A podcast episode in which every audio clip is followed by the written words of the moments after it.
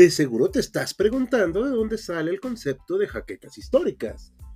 Pues bueno, lo sacamos del libro de Roland Barthes llamado Michelet. En él nos explica que el cuerpo entero de Michelet es producto sorprendente de su propia creación, y él establece una especie de simbiosis sorprendente entre el historiador y la historia.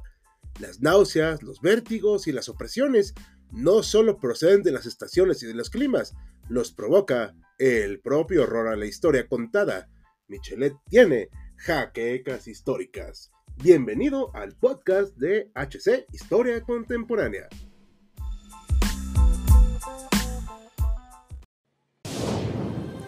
Bienvenidos a HC Historia Contemporánea, la página histórica por excelencia.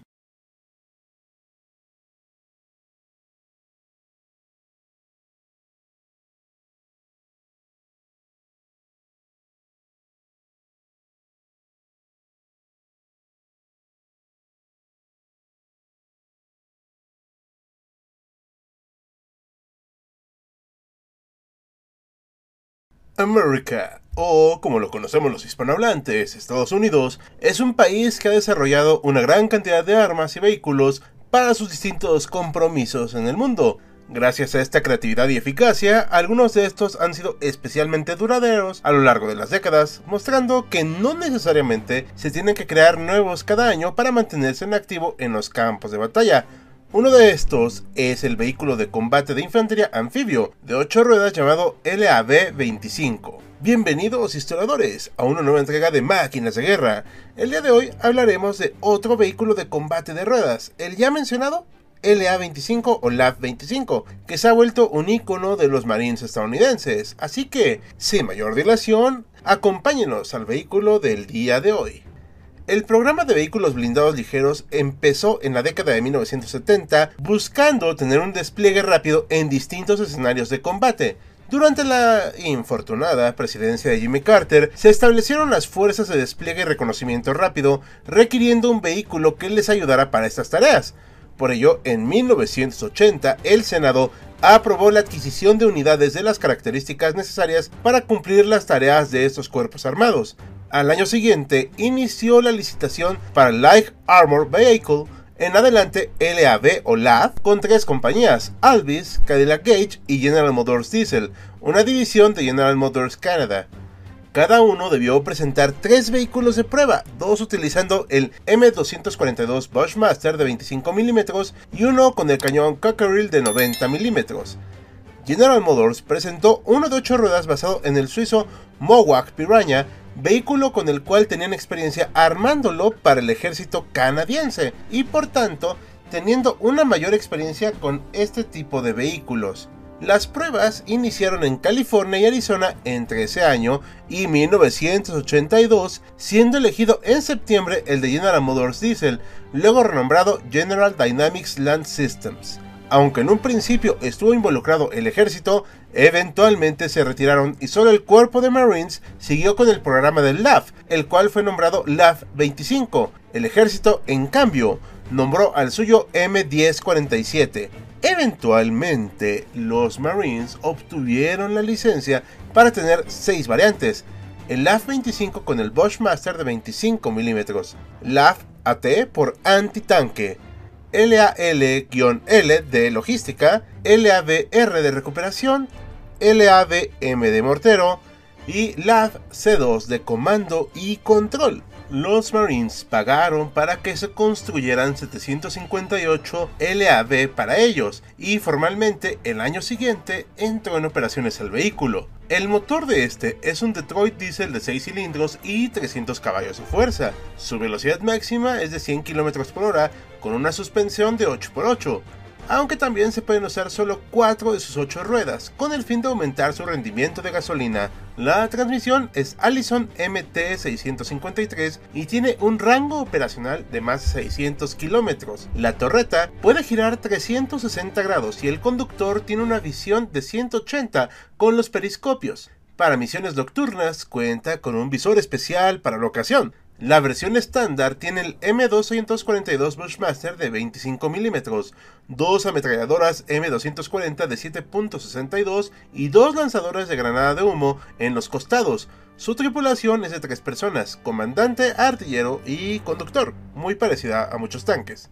Puede transportar cuatro pasajeros con equipo de combate. Como una de sus características más importantes, el vehículo es anfibio, pero no en océanos, sino en cuerpos de agua de profundidad limitada.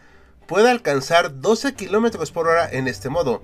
Al ser un vehículo blindado ligero, su protección no está pensada para resistir grandes impactos. Su blindaje es de 4.71 a 9.71 milímetros, pudiendo solo resistir algunas armas de fuego, pero no se puede esperar que resista un gran castigo porque está pensado para cumplir funciones de reconocimiento y alta movilidad, y de ser necesario una defensa rápida, pero como se demostró en algunos escenarios, puede resultar presa fácil de vehículos mejor armados. Además de las variantes ya mencionadas, se hicieron actualizaciones de este vehículo llamadas LA25 A1, A2 y A3, con miras a incrementar su blindaje a 14.5 milímetros, mejorar la seguridad interior del vehículo, una imagen termal para el comandante y adaptaciones distintas para las computadoras de este vehículo. Aunque se le concibió como un medio de transporte para el Medio Oriente y sus terrenos agrestes, un batallón de los Marines fue enviado a Panamá entre mayo de 1989 y junio del año siguiente,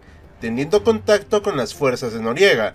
Al inicio de la operación Causa Justa, estos vehículos fueron de los primeros en iniciar las operaciones ofensivas y de reconocimiento siendo nombrados tanquitos por los panameños, provocando una fuerte impresión en las fuerzas de defensa del país centroamericano.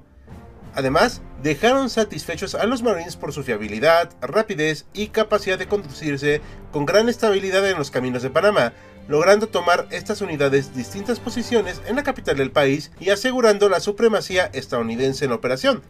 Su arma de 25 milímetros asustó a los defensores en algunos de los enfrentamientos que tuvieron, en la operación Tormenta del Desierto, 150 LAF fueron desplegados en el campo de batalla para cumplir funciones de reconocimiento y tomar nota de las fuerzas iraquíes.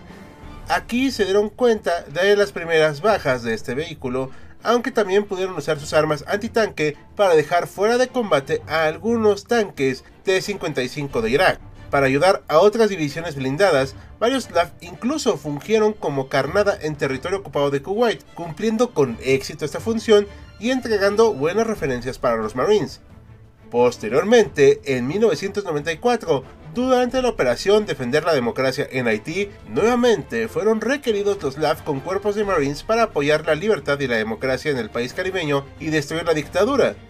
Sin embargo, las fuerzas haitianas no se intimidaron tan fácilmente, pero al final fueron derrotadas. Esta intervención se repitió en 2003 y el año 2010. Como fuerzas de paz, en 1992 se desplegaron algunos LAF en Somalia durante la operación Restaurar la Esperanza con resultados positivos, aunque siempre expuestos ante la intensidad de fuego al cual se expusieron los distintos vehículos estadounidenses. De igual manera, en Kosovo cumplieron estas funciones con gran éxito, permitiendo una pacificación de la zona y protegiendo a civiles de algunos posibles ataques enemigos. No se tiene noticia de que haya sido destruido este vehículo en Europa. Otro de los escenarios que ha visto acción ha sido en Afganistán durante la Operación Libertad Duradera, durante la invasión a Irak, de igual manera en el año de 2003, y las posteriores ocupaciones de estos países teniendo éxito en algunas escaramuzas con unidades de distinta índole, sin embargo también padecieron severos problemas durante los combates con unidades insurgentes en distintos enfrentamientos. Hasta el momento, estos vehículos siguen siendo considerados vitales para los ejercicios de reconocimiento de los Marines estadounidenses, teniendo contemplado sustituirlos en el año de 2035 iniciando las investigaciones para uno nuevo a partir de 2021, así que pronto tendremos noticias de su sucesor. Sin duda alguna, el LAF-25 ha combatido en varios frentes de batalla demostrando su fiabilidad y buen diseño y la confiabilidad que puede tener. El hecho de que lleve prácticamente cuatro décadas de servicio nos muestra que con una buena actualización y mantenimiento, pueden seguir funcionando algunas piezas de la Guerra Fría, pero que evidentemente no son eternas. Ligero, veloz y versátil, el LAV sin duda se ha vuelto un símbolo de la libertad y democracia de Estados Unidos en distintos países, aunque esta no haya sido requerida. ¿Y qué opinan de este vehículo, historiadores? ¿Creen que aún sirve en el campo de batalla? ¿Es un ícono de Estados Unidos y los Marines? Dejen sus comentarios para que los leamos. Por nuestra cuenta, nos despedimos de un video más de máquinas de guerra. Esperamos que les haya sido agradable y ahora sepan más de este versátil vehículo. Como cada video, agradecemos a nuestros mecenas de Patreon como Félix Calero y Jan Jaimes, así como los de YouTube, Sergio Lugo y Francisco González. Recuerda que puedes unirte a ellos y apoyar al canal mediante las acciones que ya conoces en Patreon, YouTube y nuestras demás redes. Como cada video, se despide su amigo Hal, en espera de encontrarnos en un futuro vehículo bélico.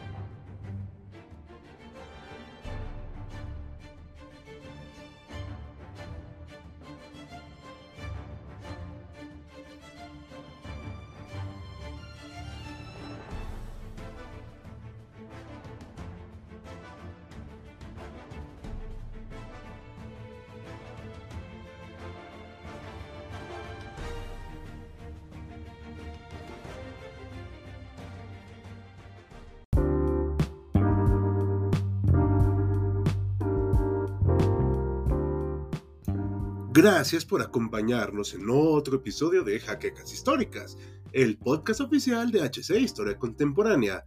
Te invitamos a sintonizarnos en el próximo capítulo.